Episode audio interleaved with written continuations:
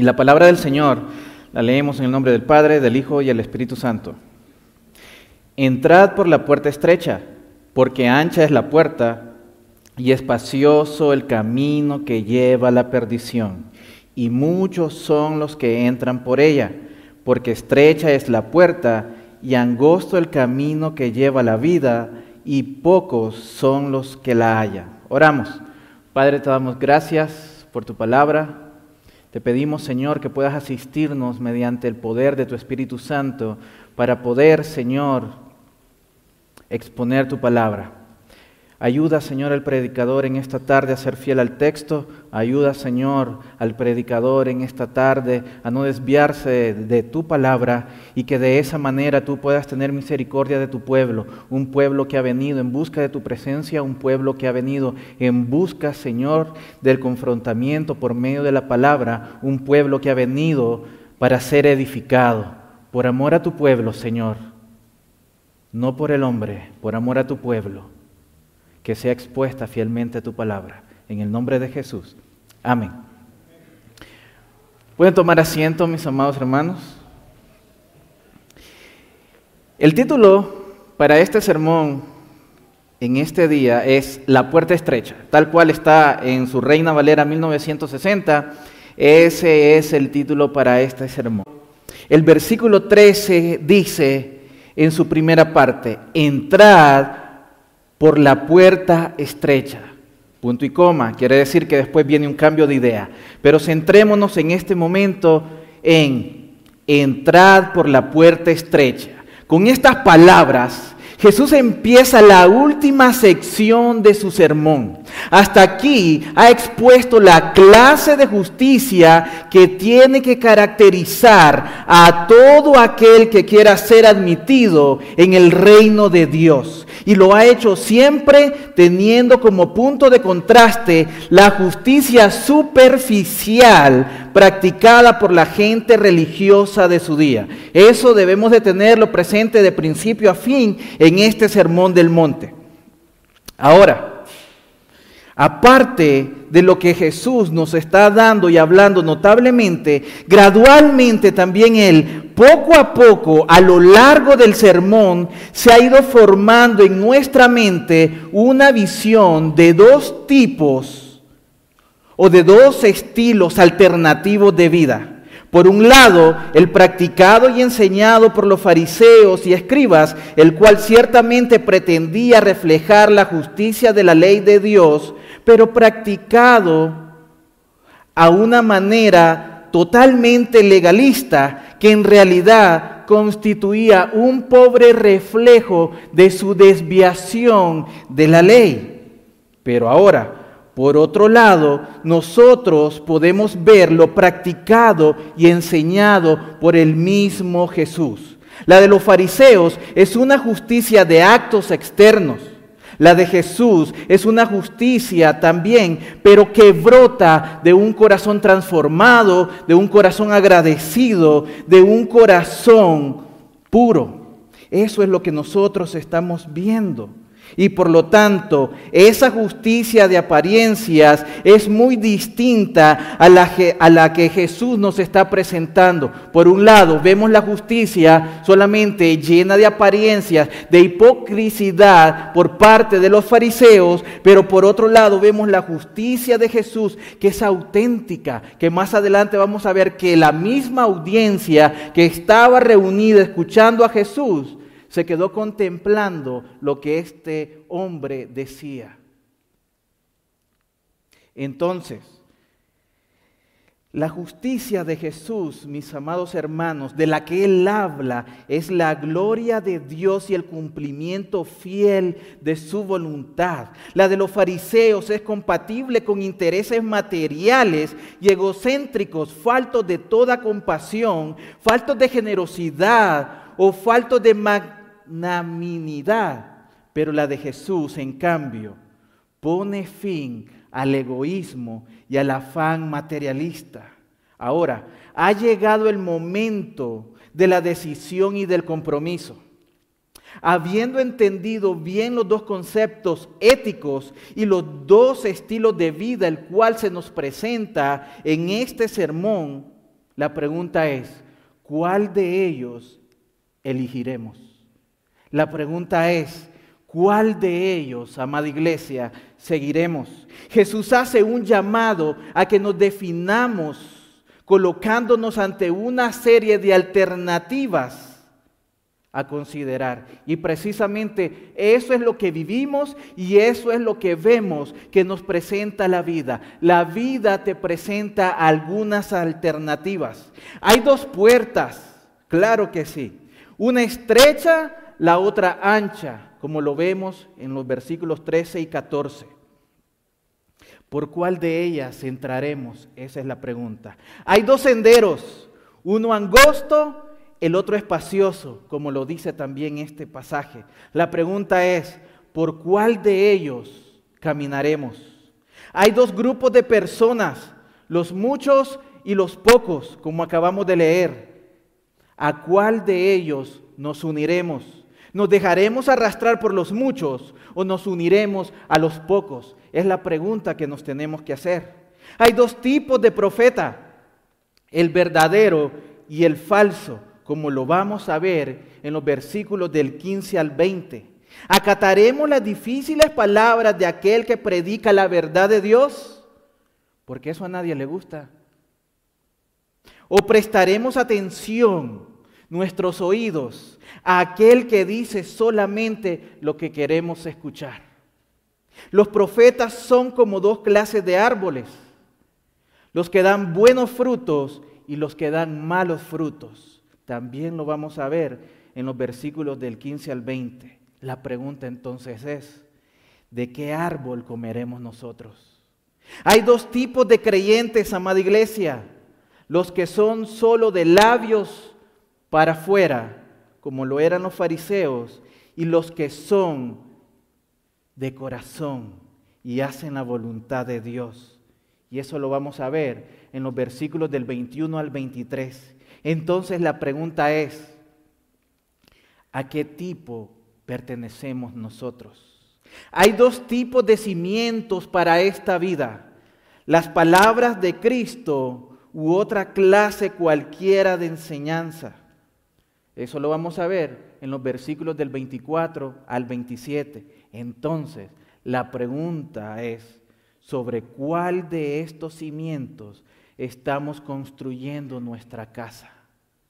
Preparémonos pues para tomar una determinación hacia dónde nos dirigiremos, hacia dónde vamos a encaminar, hacia dónde vamos a decidir proseguir con nuestras vidas.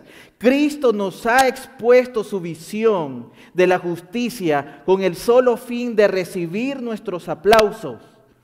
Es, decir, no solo con el fin de recibir los aplausos. Cristo no lo hizo para eso.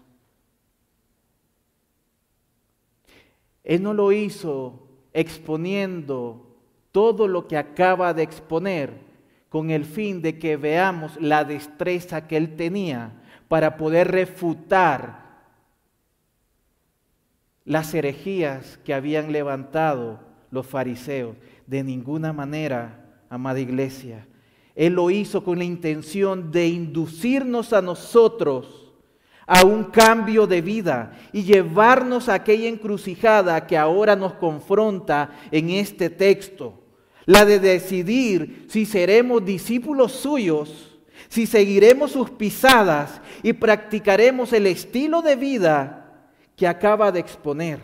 Con ese fin está hablando Jesús en este texto. Ahora, su llamado comienza pues con estas palabras. como acabamos de leer? Entrad por la puerta estrecha. Cristo, y esto ténganlo en cuenta, Cristo no define cuál es esa puerta, pero sí está dando por sentado, es decir, que Él asume a estas alturas del sermón que sus oyentes entenderán perfectamente de lo que Él está hablando acaba de exponer dos conceptos éticos, el suyo propio y el de los fariseos. Eso es lo que hemos estado viendo. Acaba de describir dos maneras de vivir, dos maneras de entender la justicia que Dios demanda, que Dios nos pide. Ahora, exige de los discípulos un compromiso firme con su visión ética. Y aquí llegamos a un punto muy importante. Es de suma importancia que interpretemos este texto que acabamos de leer, pero en su contexto. Si lo tomamos a la ligera, podríamos caer en el error de interpretar la puerta de muchas maneras que no es la manera correcta. Algunos entienden que se refiere a Cristo mismo como Salvador. ¿Acaso no dijo, yo soy la puerta en Juan 10, versículo 9? Eso es lo que alegan ellos. Otros suponen que se refiere al Evangelio de la gracia y de la fe, en contraste con el camino de las buenas obras. Quiere decir que Él está haciendo una diferencia. Pero debemos recordar a este punto que Cristo aún no ha empezado a exponer a los discípulos las doctrinas de la gracia. La obra redentora de la cruz o la obra regeneradora del Espíritu, por lo cual era imposible, amada iglesia, que sus oyentes entendieran de aquella manera sus palabras. Por el momento, Jesús está explicando la justicia del reino, diciendo que no puede ser ni parcial ni superficial, como era la de los fariseos, sino que ha de ser profunda, completa y detallada. Y está exigiendo a los discípulos que no se conformen con nada menos que la perfección, como lo vimos en el capítulo 5, versículo 48 sino que se comprometan a vivir conforme a las enseñanzas éticas que acaba de pronunciar. En estos términos, como debemos entender las palabras, entrad por la puerta estrecha. Sin embargo, es muy posible, amada iglesia, que alguien en estos momentos pueda reaccionar diciendo, pastor, eso es imposible, que Cristo esté afirmando que debemos vivir según sus enseñanzas éticas si queremos ser salvos, porque nadie ha vivido jamás a esos estándares o niveles de perfección, excepto el mismo Cristo Jesús. A esto contesto, pues sí, tiene razón hermano, precisamente. Es imposible que el hombre natural viva así. Por eso mismo, la obra salvadora de Cristo no acaba con la predicación del Sermón del Monte. Él no vino solo para establecer un conjunto de normas y requisitos de la justicia de Dios, sino para hacernos capaces de alcanzarlas. Eso es una gran diferencia que debemos de tener presente en cada momento. Él no vino solo para ser el portavoz de Dios en asuntos éticos, sino para ser el Cordero de Dios que quita el pecado del mundo y sellarnos con el Espíritu a los que creen en Él. El ser humano natural no puede vivir conforme a la justicia de Cristo, pero en cambio, Fíjese usted la diferencia. Pero en cambio, el ser humano regenerado por el Espíritu Santo,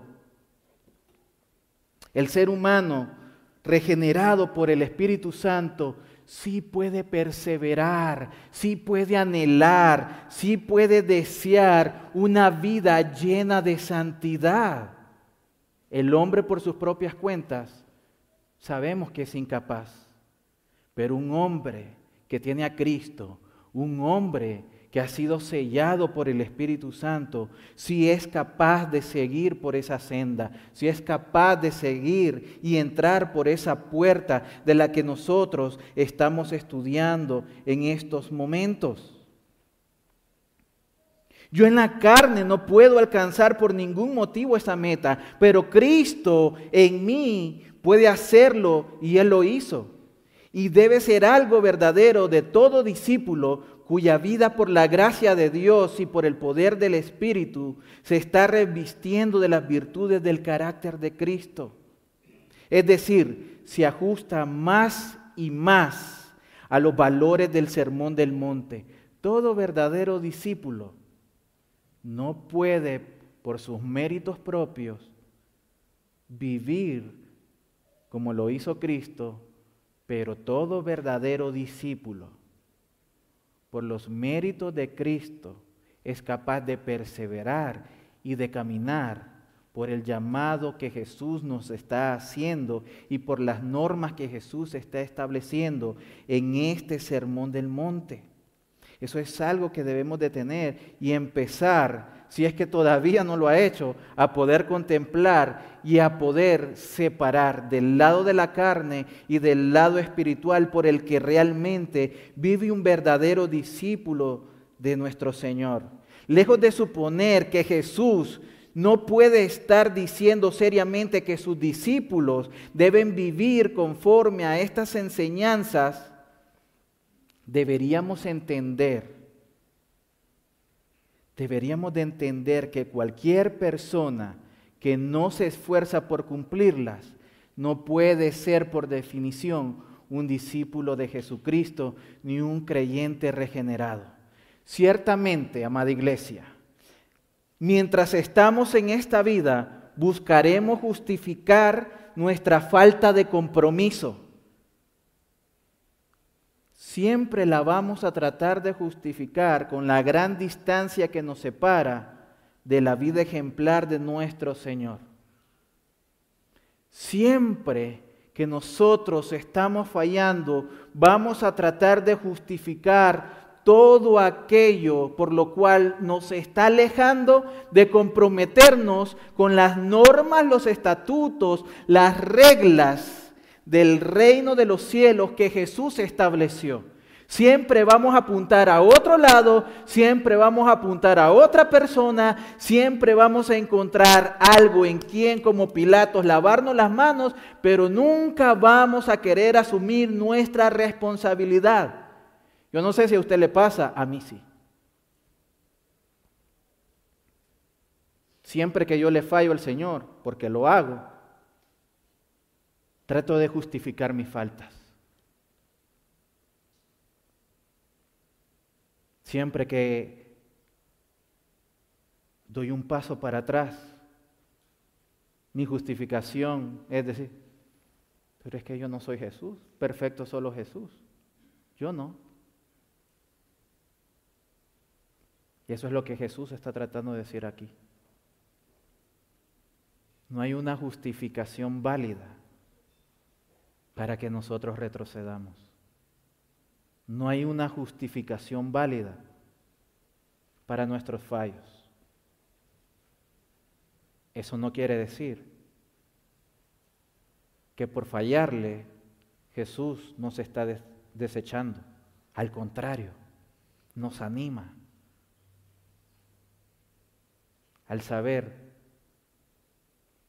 que su justicia es perfecta la nuestra no. Que su misericordia lleva la compasión. Nosotros no tenemos compasión muchas veces. Que su gracia es más que nuestras fallas, como lo dice el himno que muchas veces cantamos acá. A eso nos está llamando el Señor. Todo discípulo auténtico debe estar progresando en el camino de la santidad, siendo transformado de gloria en gloria hasta que Cristo sea formado perfectamente en él. Sin embargo, quizá alguien nuevamente quiere seguir insistiendo y diga, pero la puerta estrecha tiene que ver con la salvación eterna y no solamente con nuestro estilo de vida, como usted dice, pastor. Porque en el texto paralelo de Lucas, puede decir este hermanito, ¿verdad? Y saca su Biblia y me dice, en el capítulo 13, versículo 28, estas palabras vienen a continuación de la pregunta, Señor, ¿son pocos los que se salvan? Estoy de acuerdo también con usted, hermano. Cálmese. Pero La pregunta para ustedes entonces, ¿en qué consiste la salvación? ¿En qué consiste la salvación? ¿Acaso no consiste en ser hechos conforme a la imagen de Cristo, como lo dice Romanos capítulo 8, versículo 29? ¿Y acaso se puede ser como Cristo sin andar como Él anduvo, como lo dice Primera de Juan, capítulo 2, versículo 6? El efecto de la salvación en la vida del creyente debe ser una vida transformada, así de sencillo.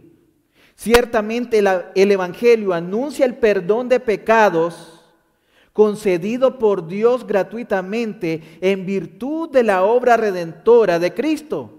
A todos, oiga bien, a todos los que se convierten de sus malos caminos y creen en Él. Pero todo aquel que es justificado así, también recibe, oiga, el don del Espíritu como lo dice su palabra en Hechos, capítulo 2, versículo 38.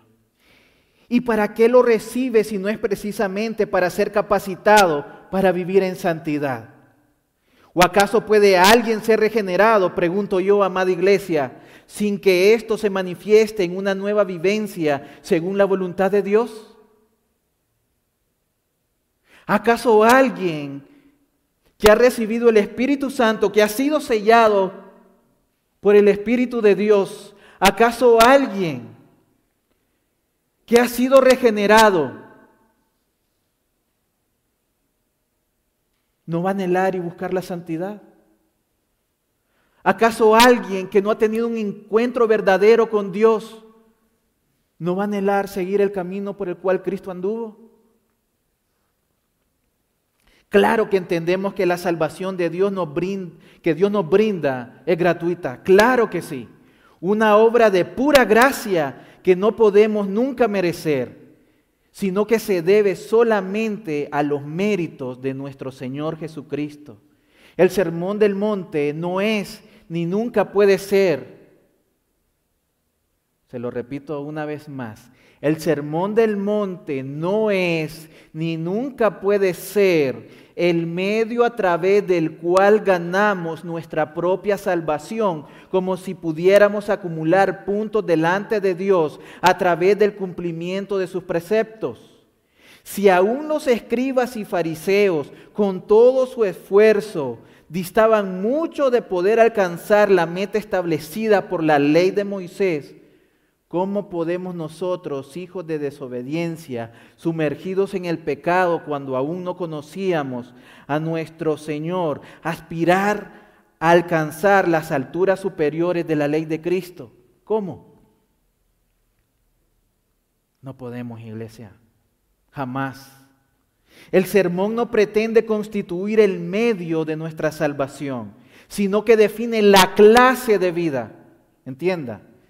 El sermón del monte no es el medio, pero sí el sermón del monte define la clase de vida que ha empezado a manifestarse ya en todo discípulo de Cristo que ha creído en Él para la justificación y ha sido sellado por su Espíritu para la santificación. El sermón plasma las exigencias de la justicia del reino de Dios. Un día por la gracia de Dios, todos los que hemos sido salvos por Jesucristo viviremos en conformidad a esta justicia. La vida en el reino no puede ser de otra manera, amada iglesia. Así las cosas. Hoy mismo, si es que estamos verdaderamente comprometidos con Jesús y su Espíritu, ha comenzado realmente su obra transformadora en nuestras vidas. Y debemos esforzarnos para vivir en conformidad con ella. En otras palabras, no vivimos de acuerdo con el sermón del monte con el fin de ser salvos. Se lo repito una vez más. No vivimos de acuerdo con el sermón del monte con el fin o propósito de ser salvos, sino porque ya somos salvos, viviremos de esta manera. Es decir, porque ya somos salvos, viviremos con el propósito que se nos han dado o se han, han sido establecidas las normas del Sermón del Monte. Sin la obra salvadora de Cristo nos resultaría imposible practicar sus preceptos, pero si nos hemos arrepentido de nuestros pecados y hemos creído en Él, si hemos sido justificados y regenerados, no practicarlos sería una contradicción aberrante, no solo por profesar que somos cristianos. No solamente sería aberrante para nuestras vidas, sino que en primera instancia sería aberrante contra el propio Dios entrad por la puerta estrecha. Con estas palabras, el Señor nos pide, iglesia, que nos comprometamos con el estilo de vida que acaba de exponer. No es una invitación para que ciertos cristianos se conviertan en discípulos, especialmente entregados. No es una llamada a un segundo, a un tercer, a un cuarto o quinto nivel de espiritualidad mayor al de los cristianos promedios. No, de ninguna manera. Lo que Cristo predica aquí es el comienzo del Evangelio. Así de sencillo. La llamada a la conversión, el llamado a la conversión. ¿Estamos dispuestos entrar por esta puerta? Te lo vuelvo a preguntar. A lo largo de casi tres capítulos, Jesús ha ido poniendo delante de nosotros un estilo diferente de vida, con nuevas actitudes, con nuevas prioridades, con nuevas motivaciones, con nuevas ambiciones. La vida que corresponde sencillamente al reino de Dios. Eso es lo que ha venido a lo largo de tres capítulos, presentándonos y poniéndonos delante el Señor. Ahora, nos invita a asumir personalmente este estilo de vida y a acatar las normas del reino. La pregunta nuevamente vuelve a ser, ¿entraremos por esta puerta, iglesia? Le diremos que sí, que por su gracia nuestro empeño en lo sucesivo será el de vivir conforme a su ley. Solo por su gracia nos esforzaremos para vivir conforme a lo que Él nos está dictando. Esa es la pregunta. La implicación de las palabras de Jesús es, por supuesto que sus oyentes se encuentran aún afuera de la puerta. Si usted analiza lo que está diciendo aquí Jesús y la llamada, la invitación que Él está haciendo o la exhortación que Él hace a los que verdaderamente son discípulos, Él está asumiendo que sus oyentes se encuentran aún fuera de la puerta. El hombre no se encuentra en el camino estrecho por nacimiento ni por gusto natural. Eso usted y yo lo sabemos. No pasas por la puerta por el solo hecho de haber nacido tampoco en un hogar con padres creyentes o en un país cristiano. Amada iglesia, ¿Cuántos casos no tenemos nosotros y hemos conocido de gente que ha nacido de padres cristianos, que se crió en un hogar cristiano, que se casó en una iglesia evangélica, que sirvió dentro de ministerios en una iglesia evangélica, que al final, al ocaso de su vida, lo velaron dentro de una iglesia? Es más, porque era un servidor incomparable y abnegado a la iglesia, lo enterraron a la par del púlpito. Pero cuando abrió los ojos, se despertó en el infierno.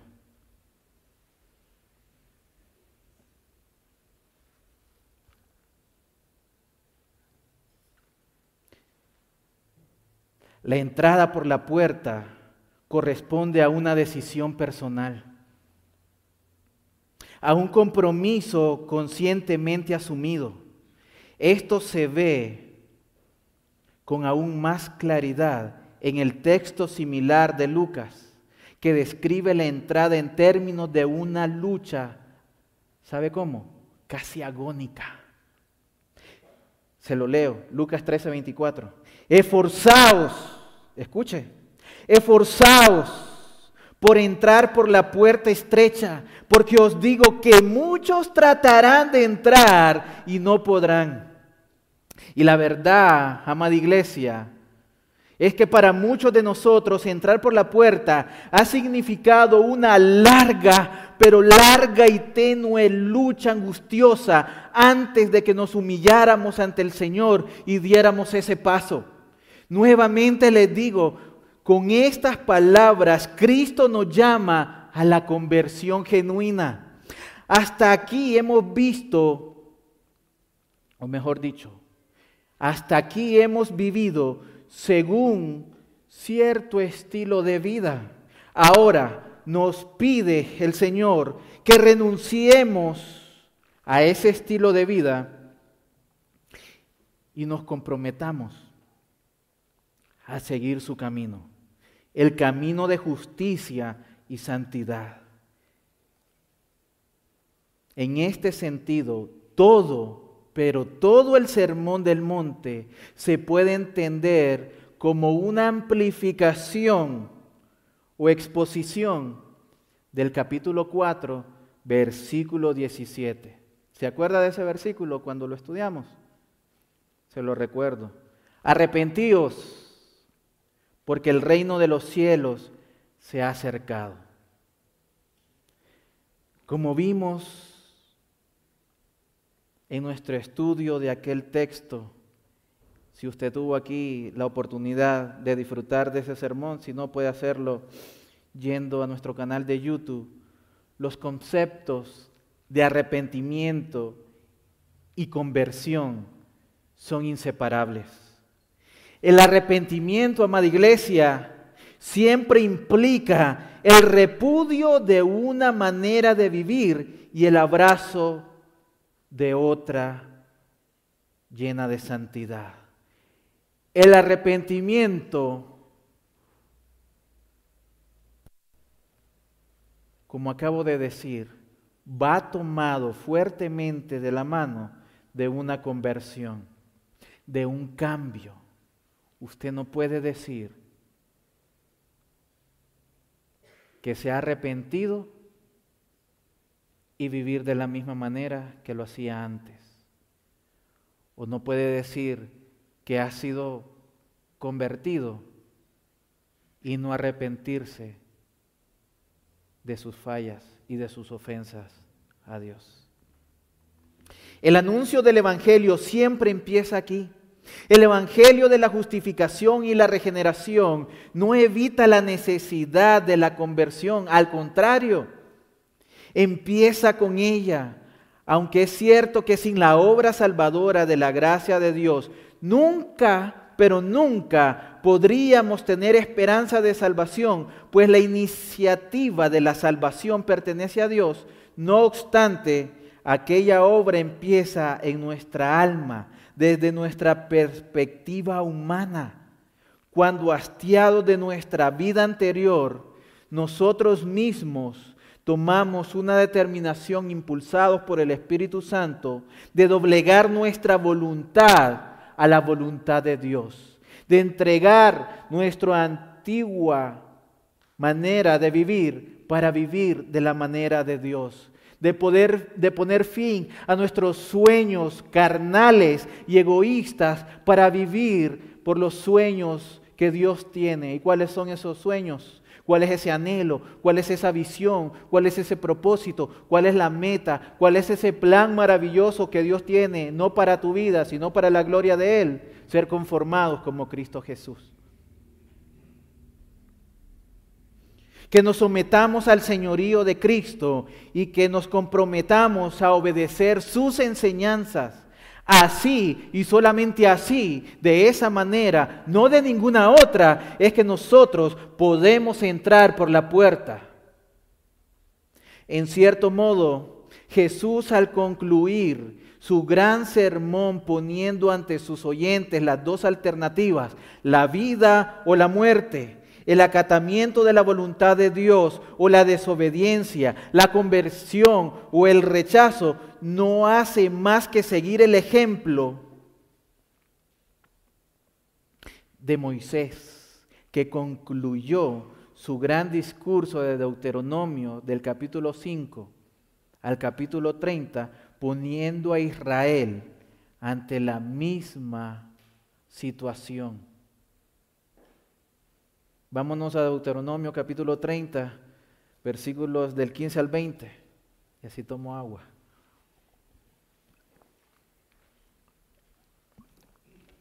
Dice así, mira, yo he puesto hoy delante de ti la vida y el bien. ¿No le suena algo familiar a lo que Jesús nos está diciendo aquí en el versículo 13 y 14 de Mateo 7? Vuelvo, para los que todavía no han llegado. Deuteronomio capítulo 30, versículos del 15 al 20. Mira, yo he puesto hoy delante de ti la vida y el bien, la muerte y el mal, pues te ordeno hoy a amar al Señor tu Dios, andar en sus caminos y guardar sus mandamientos, sus estatutos y sus juicios, para que vivas y te multipliques, a fin de que el Señor tu Dios te bendiga en la tierra que vas a entrar para poseerla. Ojo. Pero si tu corazón se desvía, Ay, ay, ay. Pero si tu corazón se desvía y no escuchas, sino que te dejas arrastrar y te postras ante otros dioses y los sirves, como hoy en día siguen existiendo, yo declaro hoy que ciertamente, ¿qué dice ahí? Pereceréis no prolongaréis vuestros días en la tierra donde tú vas cruzando el Jordán para entrar en ella y poseerla. Al cielo y a la tierra pongo hoy como testigos contra vosotros de que he puesto ante ti, que dice una vez más, dos opciones, dos alternativas. La vida y la muerte. Nuevamente, dos opciones, dos alternativas, la bendición y la maldición. Y aquí viene algo interesante. Para aquellos que piensan que ser bíblico y estar dentro de la sana doctrina es ser un robot que solo recibe órdenes de Dios. Escoge, escoge pues la vida para que vivas tú y tu descendencia amando al Señor tu Dios, escuchando su voz y allegándote a Él. Creo que eso nos puede traer claridad también a lo que estamos estudiando en esta tarde, ¿cierto? Llama la atención el que ninguno, y esto es lo que mencionaba al principio, pon atención a esto por favor, llama la atención el que ninguno de los oyentes del Sermón del Monte reaccionara diciéndole a Jesús, esto es imposible. ¿Cómo esperas que entremos por esta puerta cuando por mucho que nos esforcemos nadie puede alcanzar la perfección que tú exiges o que tú demandas? Mateo nos dice que respondieron con asombro y reconocieron la autoridad de su enseñanza pero no registra ninguna reacción de desesperación. ¿Cómo explicar esto entonces? ¿Acaso no se dieron cuenta del alcance de las demandas de Jesús? Más bien creo que debemos buscar la explicación en otro factor.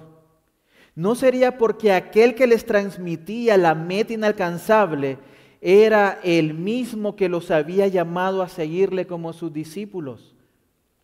Como vimos en, el capítulo 4, versículos del 18 al 22? ¿Y acaso les habría llamado si no tuviera la intención de ser su maestro fiel y enseñarles a superar la meta? ¿Para qué los iba a llamar si los iba a dejar perder? ¿Para qué los iba a llamar si no los iba a enseñar? ¿Para qué los iba a llamar si no los iba a preservar? ¿Para qué los iba a llamar si no les iba a enseñar? ¿Para qué los iba a llamar si no iba a tener misericordia? ¿Para qué los iba a llamar si cuando los rechazaran, Él no iba a estar ahí resguardando su vida? ¿para qué los iba a llamar? Si cuando el mundo los odiara, Él los iba a seguir amando. ¿Para qué?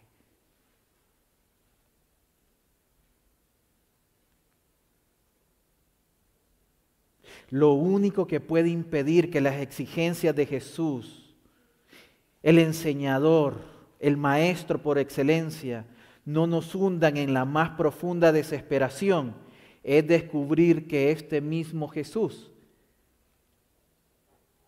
es el amigo y salvador de pecadores. Cuando tú entiendes esto, estas exigencias no te dan miedo. Cuando tú entiendes que Jesús vino a buscar, a encontrar lo que se había perdido, a sanar lo que está enfermo, tú dejas de oír y te entregas a Él. Muy bien, pasemos ahora la segunda parte del versículo 13 y al versículo 14. Porque ancha es la puerta y espacioso el camino que lleva a la perdición, y muchos son los que entran por ella, porque estrecha es la puerta y angosto el camino que lleva a la vida, y pocos son los que la hallan.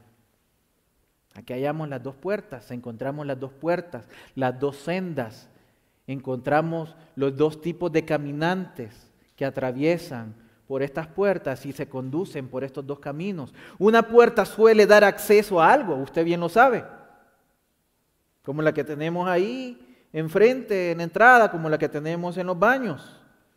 Brinda un acceso a una vivienda, a un pasillo, al baño, a un camino. En este sentido, una puerta marca el inicio de un nuevo ámbito, de una nueva experiencia. Antes, al estar fuera de la puerta, estamos excluidos de la experiencia.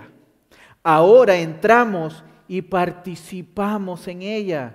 Cristo nos dice que en la vida terrenal hay esencialmente dos puertas puestas delante de nosotros, las cuales dan acceso a dos sendas y conducen a dos destinos. Una puerta es ancha, como la vemos en el versículo 13, la otra es estrecha, como la vemos en el versículo 14. Según como nosotros elijamos nuestra puerta, nos encontraremos finalmente en un ámbito de perdición o en un ámbito, en un destino de vida. Elijamos bien entonces, amada iglesia, elijamos bien, porque es un asunto de vida o de muerte. Escucha esta palabra, eterna. La puerta ancha es tan espaciosa que de hecho mucha gente pasa por ella sin darse cuenta. elegirla no supone esfuerzo alguno. Todos aquellos que se dejan llevar por las masas, por la sociedad, que siguen sin pensarlo, las filosofías de este mundo, las modas que nos ofrece la sociedad, que se dejan seducir por todo lo que le dicen los medios de comunicación o que imitan las actitudes y ambiciones de sus compañeros, pasan sin duda por esta puerta. En cambio, la puerta estrecha es tan angosta, iglesia, que debe ser hallada, como acabamos de leer en el versículo 14. ¿Y qué significa esto? Pues una búsqueda cuidadosa eso es lo que significa. De ninguna manera puedes entrar por ella sin darte cuenta. Usted no puede, esta es la diferencia entre la puerta ancha y la puerta estrecha. En la puerta ancha podemos circular, podemos andar, podemos vivir y no nos damos cuenta. Vivimos conforme a la moda de este mundo, vivimos conforme a las filosofías, a las ideas confusas y nos perdemos en el día a día. Pero pasar por la puerta estrecha, llegar hasta ahí, cuesta. Para entrar por esa puerta, sí te tienes que dar cuenta. Para llegar a esa puerta, sí tiene que haber, algo que te indique dónde estás parado. Solo entrarás como consecuencia de haber llegado o de haber tenido una búsqueda exhaustiva, una búsqueda determinada y un compromiso consciente. El hombre perezoso, apático o indiferente, el que solo vive para los placeres o las preocupaciones del momento, o el que nunca siente inquietudes espirituales, no encontrará nunca la puerta estrecha. Jamás. Al menos no la encontrará si Dios no pone alguna persona o circunstancia en su camino para abrirle los ojos espirituales.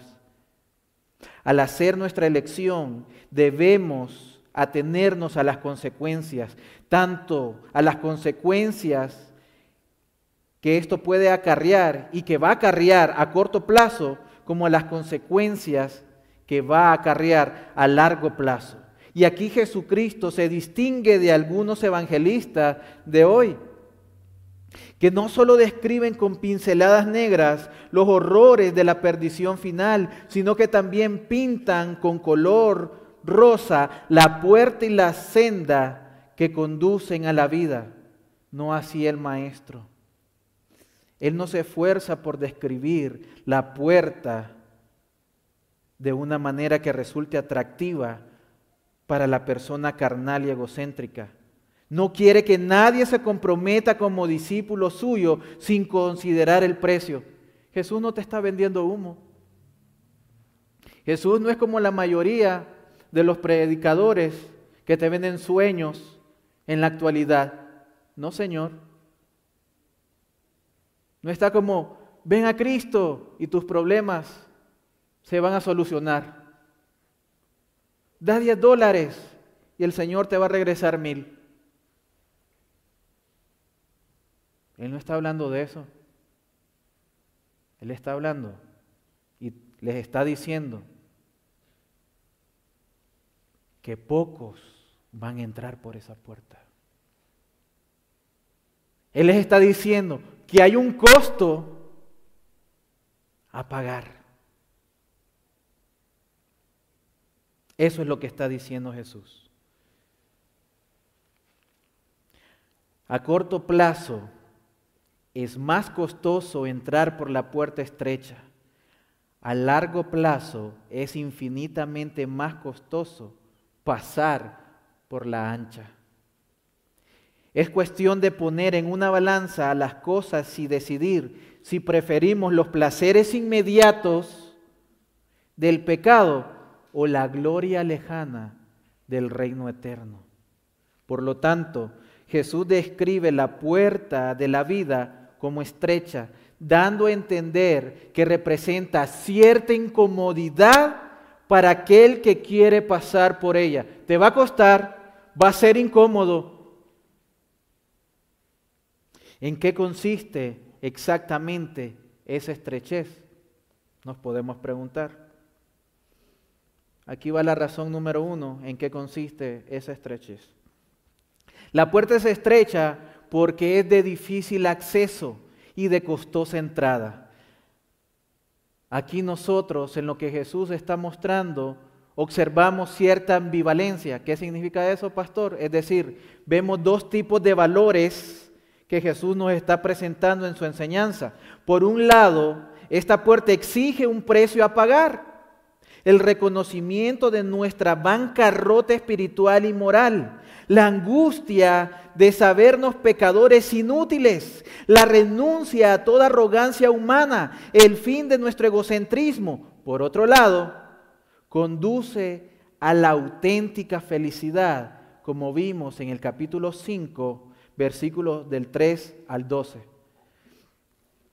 Los que entran por ella son bendecidos, pero también conocen el lloro, la humillación, la abnegación, la sumisión y la persecución. La puerta llamada estrecha porque no podemos pasar por ella a nuestras anchas, sino solo doblegados y quebrantados. En una palabra, es la puerta de la conversión. Tenemos que agacharnos si queremos pasar por ella. Hay gozo, hay bendición, pero para pasar por esta puerta tenemos que matar al yo todos los días que quiere salir. Ese es el costo. El acceso, y mire, le voy a poner este ejemplo para que me pueda entender un poquito más. Esto es una ilustración para que ayude al sermón.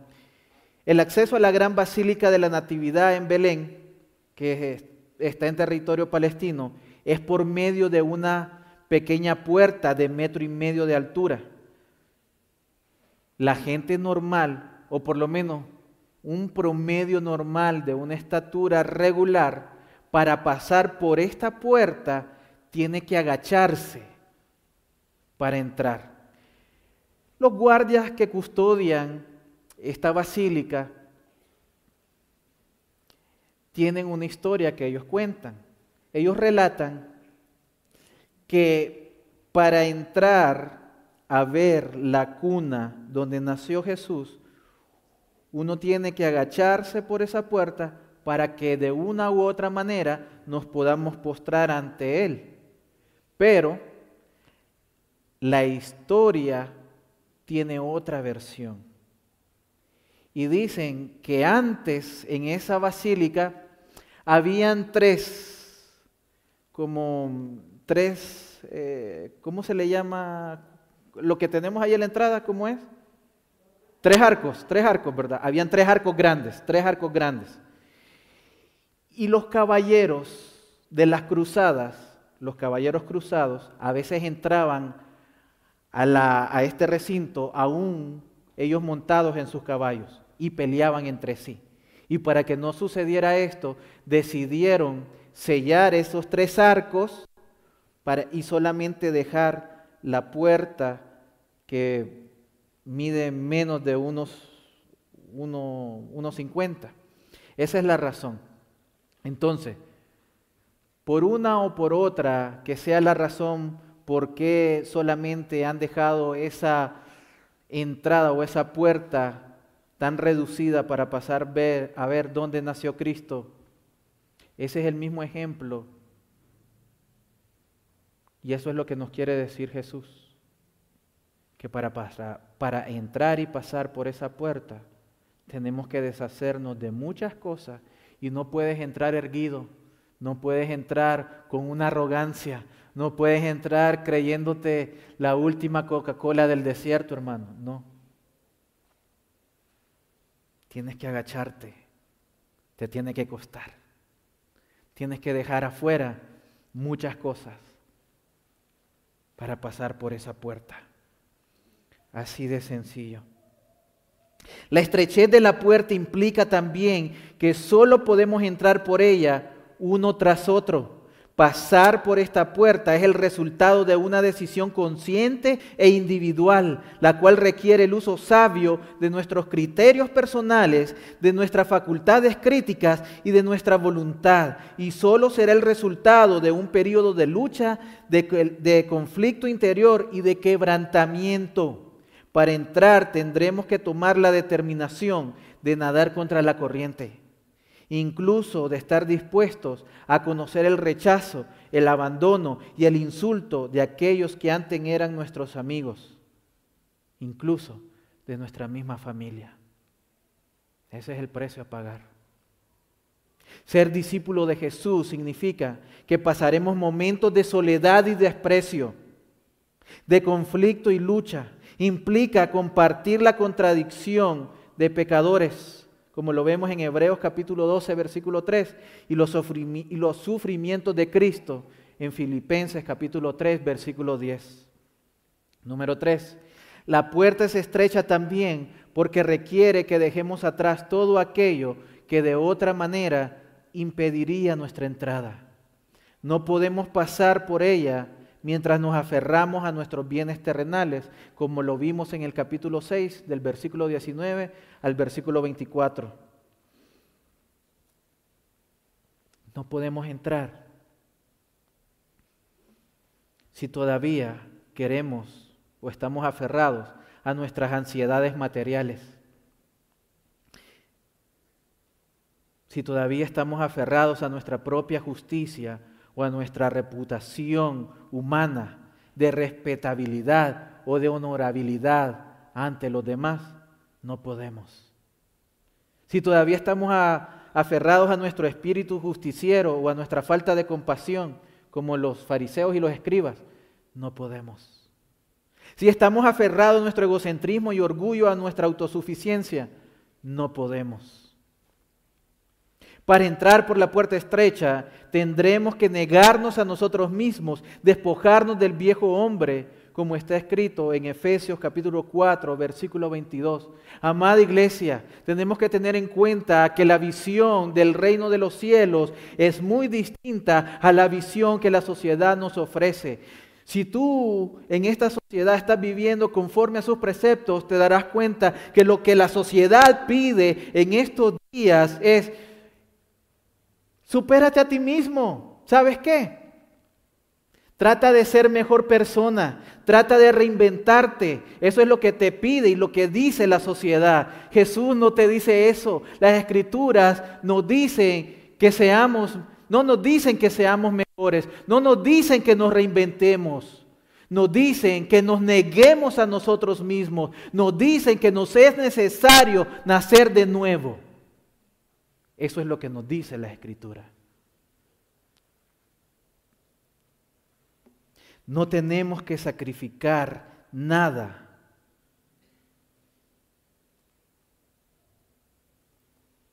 para entrar por ella. Es lo que muchos predican. Pero sí hay que sacrificar. Y hay que sacrificar la carne para vivir por el Espíritu. Jeremías 21:8 dice, y dirás a este pueblo, así dice el Señor, he aquí pongo delante de vosotros el camino de la vida y el camino de la muerte.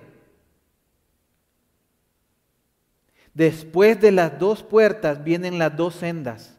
La puerta ancha conduce a un camino amplio y espacioso. En cambio, la puerta estrecha da acceso a la senda angosta. Literalmente, una senda apretada que conduce a la vida. La vida cristiana no acaba al pasar por la puerta. El compromiso inicial da lugar a una vida de fe. La decisión inicial requiere una nueva ratificación diaria. La conversión inicial conduce a la renovación continua. El arrepentimiento inicial conlleva una vida posterior de constante retorno a Dios en espíritu de contrición, en espíritu de humillación, en espíritu de necesidad de Él. La experiencia inicial de la humillación, abnegación, quebrantamiento y sumisión al señorío de Cristo tiene que ser repetida vez tras vez, día tras día. El discípulo, habiendo sido santificado por Cristo, descubre que tiene por delante el camino de la santidad. Isaías capítulo 35, versículos del 8 al 9. Allí, en el desierto, habrá una calzada, un camino, y será llamado camino de santidad. El inmundo no transitará por él sino que será para el que ande en ese camino. Los necios no vagarán por él, sino que por él andarán los redimidos. En cambio, la puerta ancha da acceso a un camino amplio, tan amplio que en medio de la gran multitud, esta multitud se pierde. Puedes no ser consciente de estar caminando por esa senda. Si el camino es angosto, significa que el discípulo todos los días tendrá que ratificar esa fe en su Señor. Si conduces, si te conduces, si tú caminas por esa puerta todos los días, tendrás que acercarse al trono de la gracia. Porque sin la gracia de Cristo es imposible, amada iglesia. Luego, hay dos clases de caminantes. Según Jesús, los que hayan en el camino espacioso son muchos, mientras los que siguen la senda angosta son pocos. Aunque es cierto que los redimidos, a los que Juan vio en su visión, constituyeron una gran multitud que nadie podía contar, como lo dice Apocalipsis capítulo 7, versículo 9, en cualquier momento específico o determinada sociedad, los discípulos de Jesucristo son escasos. El verdadero discipulado, la auténtica vida de la fe, siempre ha sido una opción así de chiquita, minoritaria. Muchos son llamados, pero pocos son escogidos, como lo veremos en el capítulo 22, versículo 14. Cristo es pastor de un rebaño pequeño, lo dice Lucas capítulo 12, versículo 32. En cambio, la gran mayoría se desvía del camino estrecho para seguir el camino de su propia carnalidad y la corriente de este mundo. No nos dejemos engañar, iglesia, por los muchos millones que hoy en día profesan ser cristianos. Recordemos más bien lo que Cristo está a punto de decir en los versículos 21 al 23, que no todos los que le nombran como Señor son reconocidos por Él como verdaderos discípulos suyos. Aunque muchos israelitas, recuerde esto, aunque muchos israelitas salieron de Egipto, pocos llegaron a la tierra prometida. Y de Babilonia solo volvió un pequeño remanente en cumplimiento de las palabras del profeta, cuando dijo en Isaías 10:22, aunque el número de los hijos de Israel sea como la arena del mar, solo el remanente será salvo. El apóstol Pablo, al contemplar el mundo de su día, tuvo que dar este veredicto. De la misma manera que en los tiempos de Elías también ha quedado en el tiempo presente un remanente conforme a la elección de la gracia de Dios, como lo encontramos en Romanos capítulo 11, versículo 5. Entonces, para terminar, iglesia, el salmista lo dijo antes,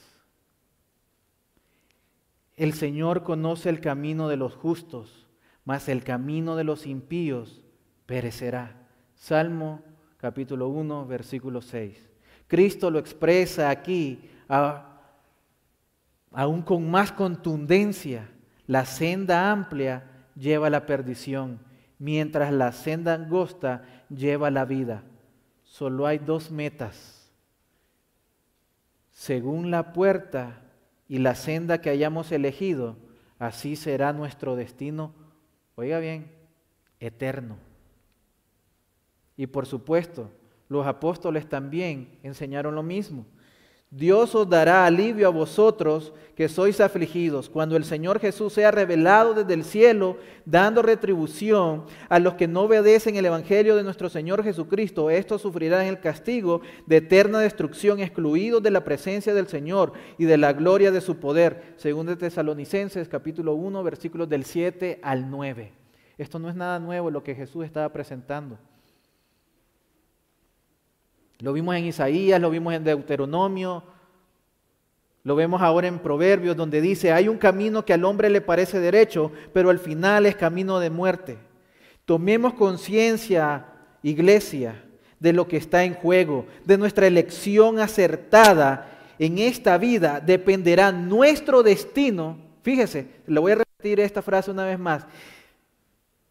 De su elección acertada en esta vida dependerá su destino en la vida futura. Escoger bien no es fácil, por cuanto nos resulta más atractivo aquello que proporciona placer inmediato y porque nos cuesta ver las consecuencias finales. Queremos ver o vivir el momento sin medir las implicaciones que traerá el futuro. La senda amplia es de fácil acceso y ofrece la promesa de muchos placeres, por lo cual muchos la siguen, pero lleva a un destino terrible. En cambio, la senda angosta exige esfuerzo, sacrificio, disciplina y lucha, pero lleva la gloria. Por otra parte, nos resulta fácil seguir a la multitud y nos cuesta ir contra la corriente.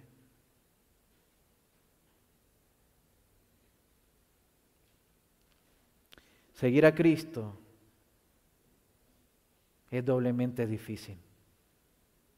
Por eso, con urgencia, pero con paciencia, con vehemencia, pero con ternura, Jesús dirige su exhortación a los discípulos y a la multitud. Entrad por la puerta estrecha. Hoy también Jesús sigue haciendo ese llamado. ¿Cómo responderemos? Tomemos la determinación de entregarnos a, a sus enseñanzas y seguir su camino. Tomemos su yugo sobre nosotros y aprendamos de Él. Y si estamos comprometidos ya con Él, renovemos entonces ese compromiso y tomemos un nuevo aliento para seguir en la senda angosta. Isaías 55, 7 dice, abandone el impío su camino y el hombre inicuo sus pensamientos, y vuélvase al Señor que tendrá de él compasión, al Dios nuestro que será amplio en perdonar. Ezequiel 33, 11 dice, vivo yo, declara el Señor, que no me complazco en la muerte del impío, sino en que el impío se aparte de su camino y viva. Volveos, volveos de vuestros malos caminos Hoy es el día para que puedas elegir. Hoy es el día para que tu vida cambie en el presente y también tu futuro. ¿Por cuál puerta quieres entrar? ¿Por cuál camino te quieres conducir? El ancho se ve bonito, pero acaba mal. En el angosto